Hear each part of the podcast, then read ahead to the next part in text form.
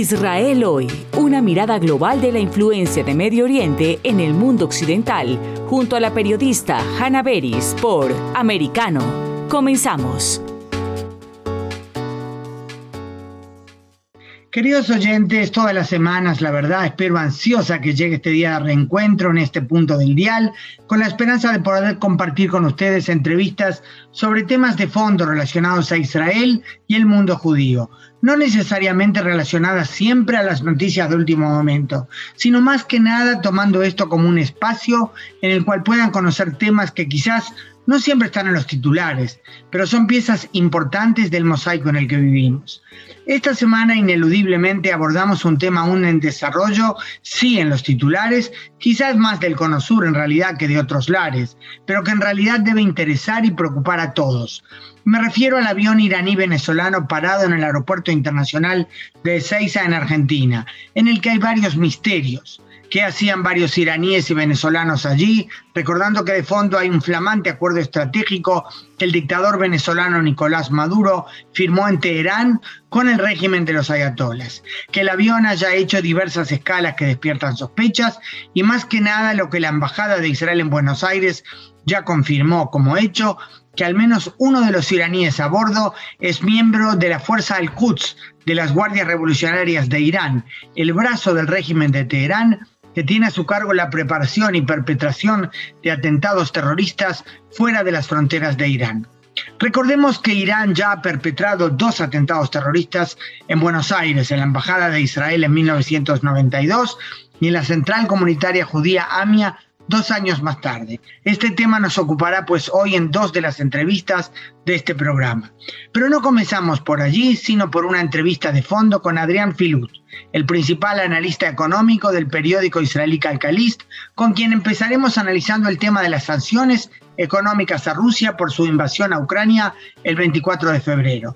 Un tema que ya está menos en los titulares, pero que es clave en la economía mundial. Adrián, es un gusto que nos acompañes hoy, aunque el tema es complejo porque de por medio hay una guerra. Un gusto, Hanna, un gusto estar con ustedes hoy. Bueno, y yo digo un gusto realmente poder conversar contigo, aunque el tema no es sencillo. La guerra de Rusia contra Ucrania ya lleva más de 100 días, con todo lo que eso significa a nivel humanitario, político, por supuesto, humanitario es lo peor, pero tiene también un aspecto eh, que debe interesar al mundo todo, el aspecto económico, ¿verdad? Eh, dirías que ya, primero en términos muy generales, ya se están sintiendo claramente en el mundo en general los efectos económicos de esa guerra, antes de entrar en detalles respecto a lo que pasa en Israel y en, en Oriente Medio en general. Sí, sin lugar a duda. Eh, el efecto de la guerra eh, es doble y es como tú señalaste, doblemente negativo. En primer lugar, eh, ya estamos viendo un deterioro en el Producto Bruto Interno, o sea, los niveles de crecimiento económico están bajando y digamos todos los, los organismos económicos internacionales como el Fondo Monetario Internacional, el Banco Mundial, han bajado eh, las expectativas de crecimiento para el 2022 y también para el 2023, Hanna. O sea, la idea es que eh, este enlentecimiento económico, todavía no estamos hablando de recesión, sino enlentecimiento económico va a entrar también en el 23. Y el otro punto, Hanna, es la subida impresionante de la inflación, que eso lo estamos sintiendo todos en todo el mundo en Israel está relativamente, digamos, entre comillas, ¿verdad? Eh, baja a un 4%, pero está en alza. Pero vemos también que eh, en los países emergentes, en los desarrollados, en los subdesarrollados, hay, digamos, una explosión inflacionaria terrible que va también a seguir en el 2023. Estos efectos económicos que entiendo hacía referencia a ellos a nivel mundial en general, aunque hay matices en cada lado, dependen de la, relación que cada país tiene, la relación a nivel comercial, ¿no? Que cada país tiene con Rusia o con Ucrania o con ambas, o es algo que va más allá de ellos, son coletazos, digamos, que de todos modos llegan a muchas regiones, aunque eh, su relación comercial con alguno de estos dos países no necesariamente sea una porción muy grande de su balanza comercial. Por supuesto que la cercanía, la proximidad, el peso de las relaciones comerciales entre cada uno de los países y, digamos, la zona afectada por la guerra, llamémosla Rusia-Ucrania, eh, no te olvides, Hanna, que estamos hablando del país más grande del mundo a nivel territorio y del país más grande de Europa a nivel territorio, donde eh, en, ese, en ese pasillo del mundo, eh, digamos, está la concentración más grande de commodities del mundo. Estoy hablando de, por supuesto, energía. Rusia es la, productora y la exportadora más grande de energía del mundo. Cuando hablo de energía no hablo solamente de petróleo, sino de petróleo, gas y carbón. Y, por supuesto, metales y alimentos, ¿no? Entonces, por supuesto, la proximidad tiene mucha influencia. Si tú ves las caídas de producto en los países alrededor de Ucrania, de los países bálticos, es mucho más pronunciada que de los países que están más, más alejados. Con respecto a Israel, te diría que eh, Israel está menos afectada a nivel directo porque, como tú señalaste eh, hace unos minutos, el peso de las relaciones comerciales entre Israel y Ucrania eh, y Rusia es de 1%, o sea, es muy bajo. Entonces, el, digamos, el daño directo es realmente muy, muy, muy bajo, pero como señalaba anteriormente, Israel es una economía eh, abierta, integrada, eh, con una balanza comercial muy amplia, entonces los coletazos vienen a nivel indirecto. Vale decir, si Europa, que es el cliente más grande de Israel, va a perder producto, va a consumir menos y va a invertir menos, entonces el high-tech israelí se va a ver más afectado. Lo mismo con respecto a Estados Unidos y lo mismo con respecto a China. Si tus clientes, hacia tus clientes le va mal, a vos en algún momento te va a ir mal. Y por supuesto de la inflación. en una cadena, ¿verdad? Claro, claro, claro. Y por supuesto el tema de la inflación. Si el petróleo sube en todos lados, por supuesto que a Israel también le va a afectar porque el precio del petróleo es mundial. Lo mismo con respecto a los alimentos, lo mismo con respecto al transporte marítimo. Son cosas que los precios se, se, fijan a nivel mundial y eso todo está subiendo. Entonces nosotros vamos a vernos afectados también, pero a un nivel menor, porque primero, como señalaba, estamos más lejos, el peso es más chico, y segundo, hay dos, digamos, eh, escudos que tiene Israel con respecto a esta guerra. El primero es que Israel está bastante independiente a nivel energético por el tema del gas, del gas natural que está en el, en el digamos, en el agua.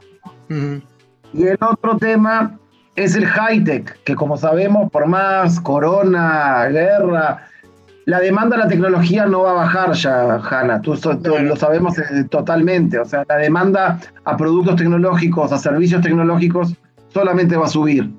Israel es un centro mundial de servicios tecnológicos, entonces en ese sentido, digamos que el principal motor económico está protegido. ¿En qué medida dirías que sanciones económicas, aplicadas por supuesto como arma política, eh, resultan realmente efectivas? Sí, es una excelente pregunta porque en realidad cuando se empezó a hablar hace 100 días del tema de, las sanciones económicas, la gente estaba bastante, bastante incrédula con respecto a la, efectividad de estas, de estas eh, de esta clase de políticas y de estas herramientas de política eh, exterior. Nosotros venimos más de una, de un, digamos, de una visión eh, realista en la cual eh, uno consigue poder a, través de la guerra, no a través de sanciones diplomáticas. Cuando se empezó a hablar de las sanciones, Hanna, eh, se hablaba en forma muy, muy despectiva, ¿no? Y lo que vimos es que las sanciones han sido sumamente efectivas. ¿En qué se ve? Bueno, le ha generado un daño económico a Rusia terrible. O sea, estamos hablando de una caída de un 15% del Producto Bruto ruso, dicen que para que Rusia vuelva a los niveles del producto, o sea, al crecimiento económico o al producto que tenía antes de la guerra, le va a demorar entre 10 y 15 años. Qué impresionante. O sea, han perdido. el, problema es que políticamente no vemos el efecto, ¿verdad? No es que esto disuada a Putin.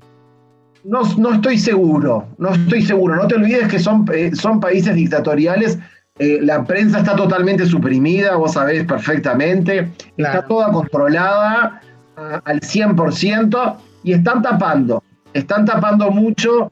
No te olvides también que hay algo increíble que pasó, que fue que muchas multinacionales en forma voluntaria terminaron las relaciones con, eh, en forma parcial o total eh, con, con Rusia.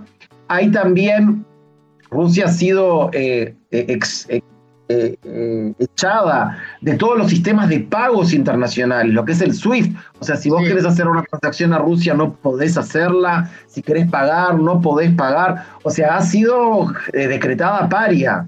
¿no? Entonces, estamos viendo, y, esto no te olvides, Hanna, que esta clase de sanciones van, van entrando de a poquito. Es como el agua en la arena. O sea, no es en un segundo. Va pasando de a poquito y va entrando y en un momento puede generar, eh, puede desestabilizar la economía eh, rusa, ya lo hemos visto, eh, Rusia ha tenido que subir en un 15% en la tasa de interés para frenar el tema de, la depreciación del rublo, o sea, está desestabilizando a Rusia en forma, vamos a decirlo así, Hanna, en forma mucho más fuerte de lo que pensábamos hace 100 días.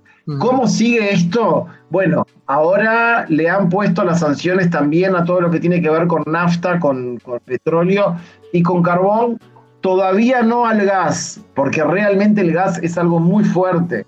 Y en eh, Europa es muy necesario. Muy fuerte. El gas ruso es lo que, es lo que calienta Europa y todavía no le han puesto sanciones. Están viendo cómo hacer, pero eh, yo creo que eh, estas sanciones hay que analizarlas bien, hay que estudiarlas bien, porque han sido mucho más efectivas de lo que nos parecía hace 100 días. Claro, capaz que quien no está interiorizado en esta temática piensa sanciones, si funcionan, bueno, al otro día Putin se retira, pero evidentemente no, no funciona así. Adrián, vamos a una pausa publicitaria, volvemos con otros temas relacionados a tu especialidad como analista económico del periódico israelí Calcalis. Con gusto. En breve regresamos con más Israel hoy, junto a Hanna Beris por Americano. Acercándote a la verdad. Somos Americano. En Así está el mundo, con Lourdes Subieta.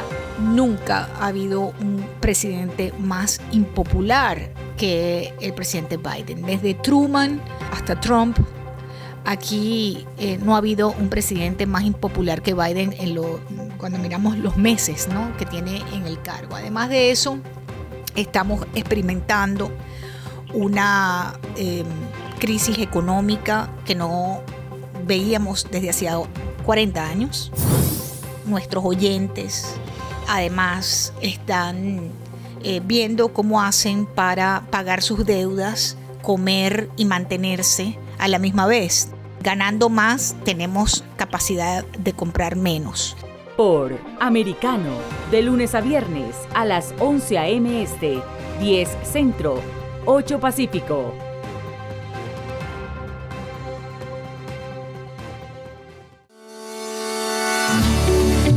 Está la verdad, siempre americano.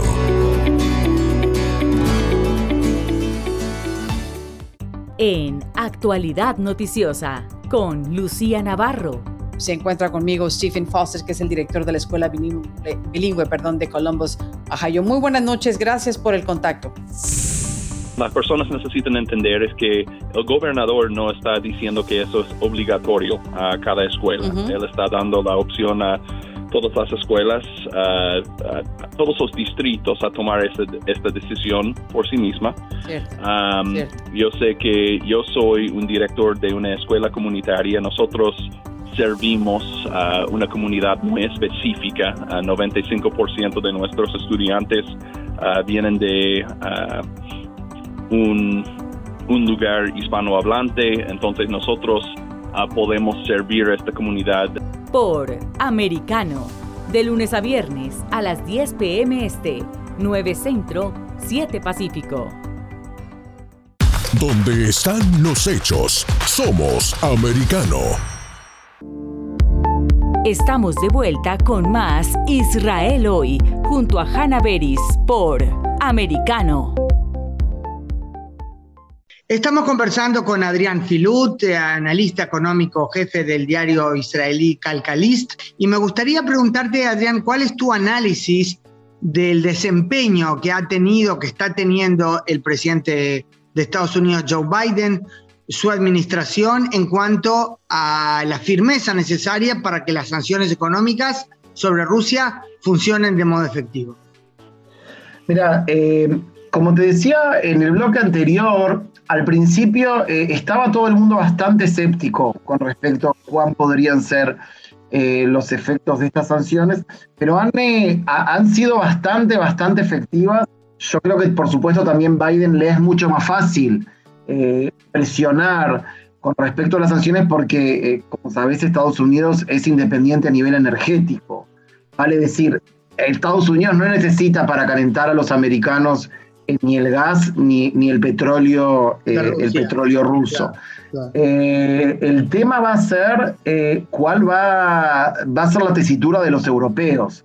Y ahí es algo mucho más complicado, va a ser mucho más difícil de prever y no te olvides también, eh, Hanna, que Europa está entrando en un enlentecimiento muy fuerte. Eh, los costos de vida en Europa están subiendo porque la dependencia de Europa con respecto al gas natural es enorme.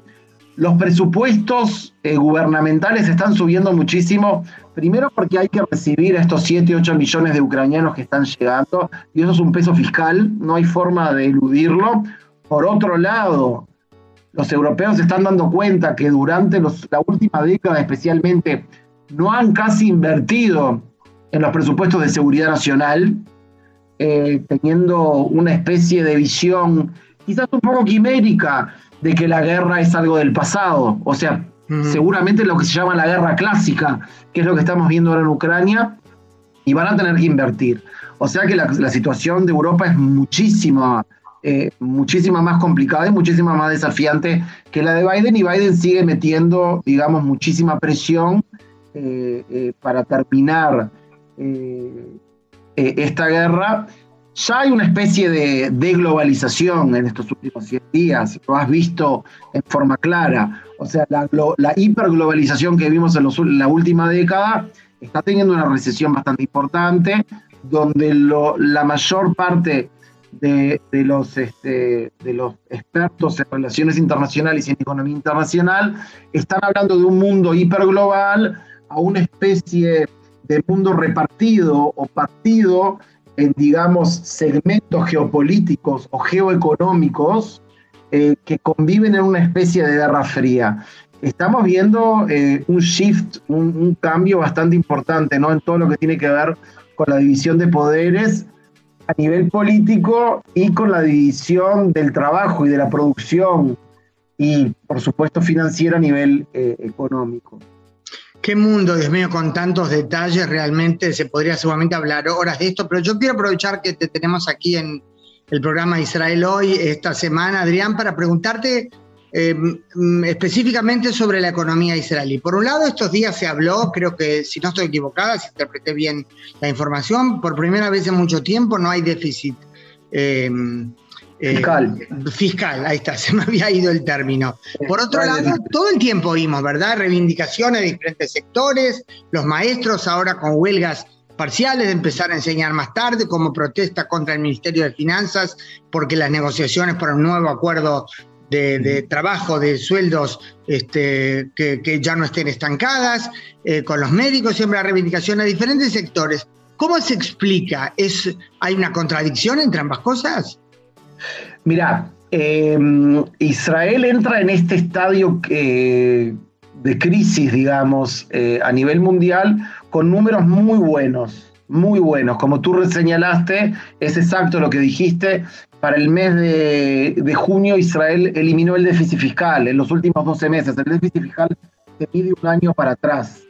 Eh, y el déficit fiscal eh, ha sido cero. Pasó solamente en el 2007.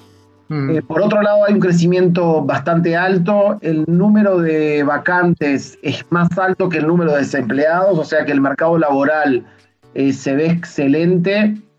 todos los parámetros que quieras ver, excepto la inflación, eh, están muy bien. Hay, eh, por supuesto, superávit de balanza de pagos, o sea, entran más dólares a Israel de lo que salen, por eso también tenemos un shekel tan fuerte, por eso la moneda está tan fuerte, Hanna. Claro, y por eso el dólar tan de capitales. Claro.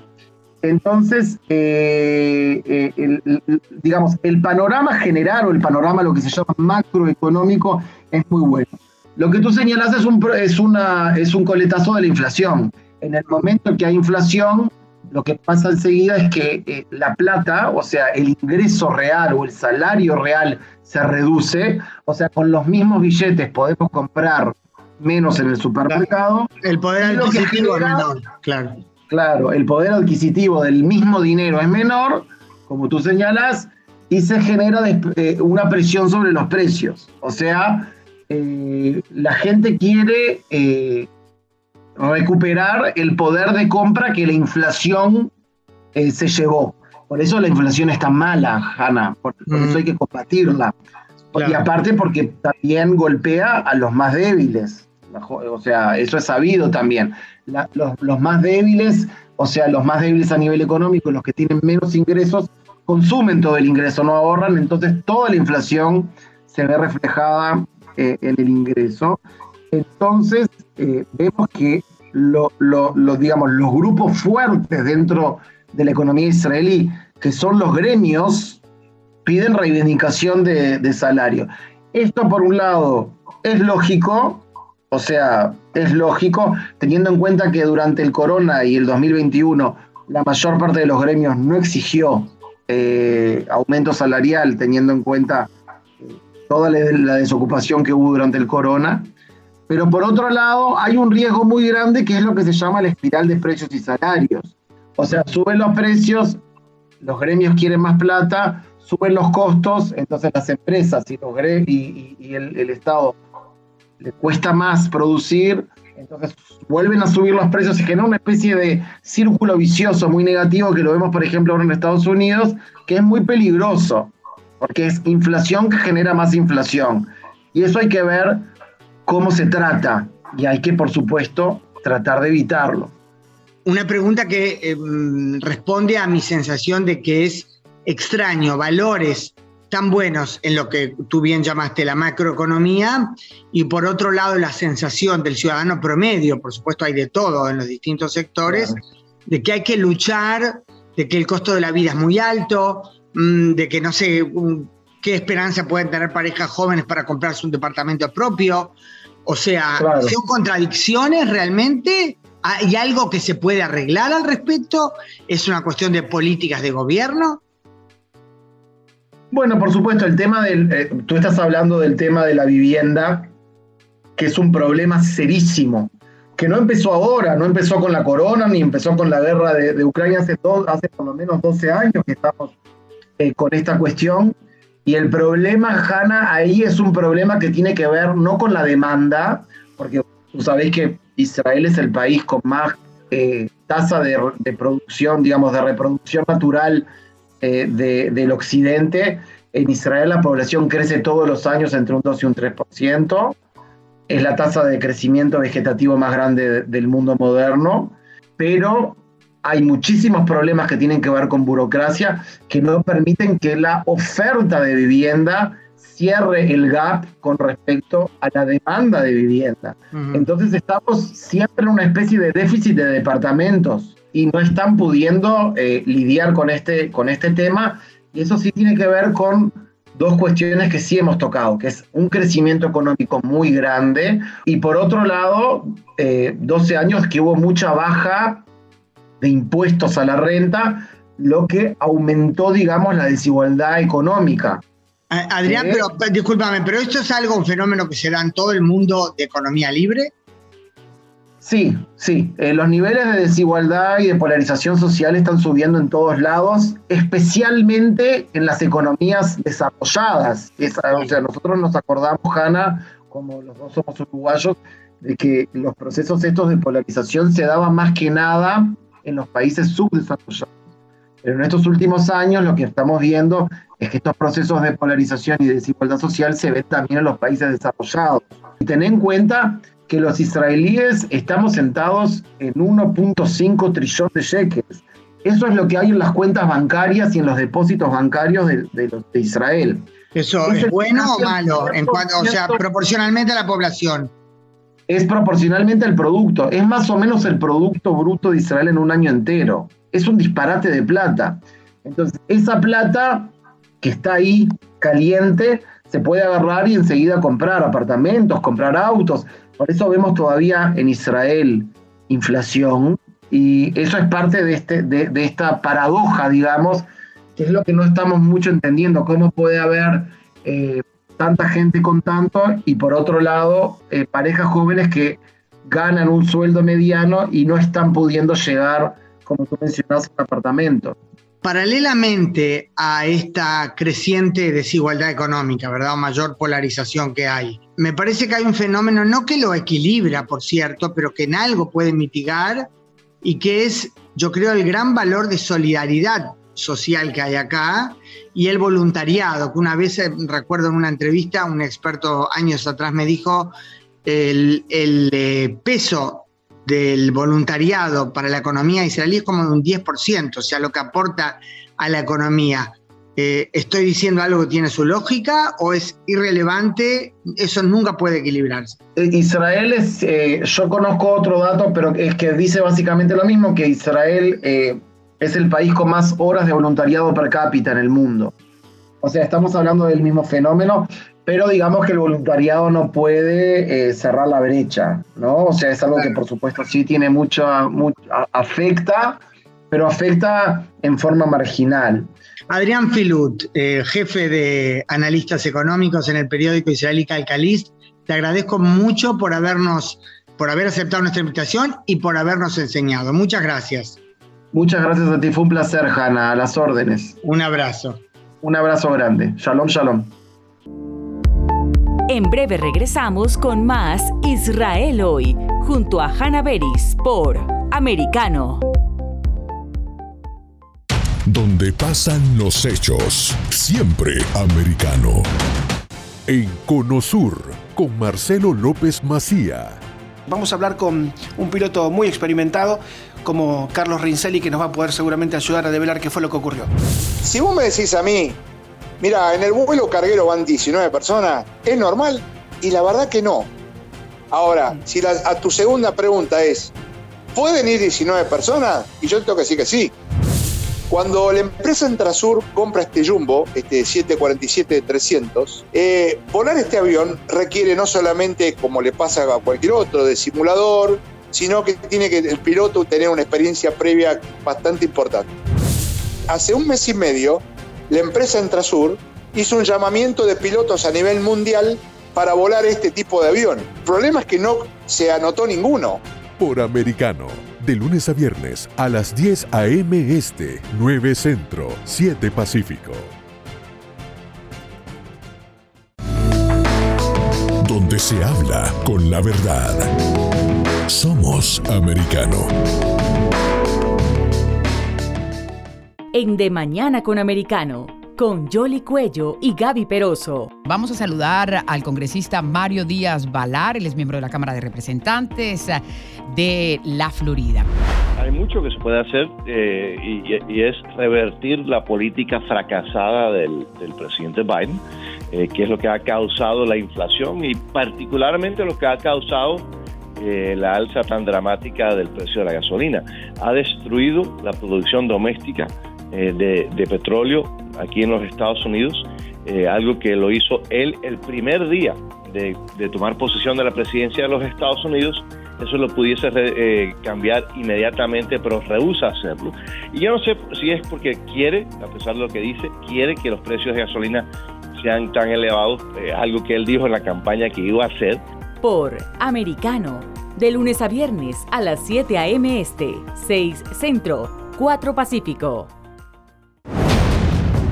Hablando con la verdad. Siempre americano.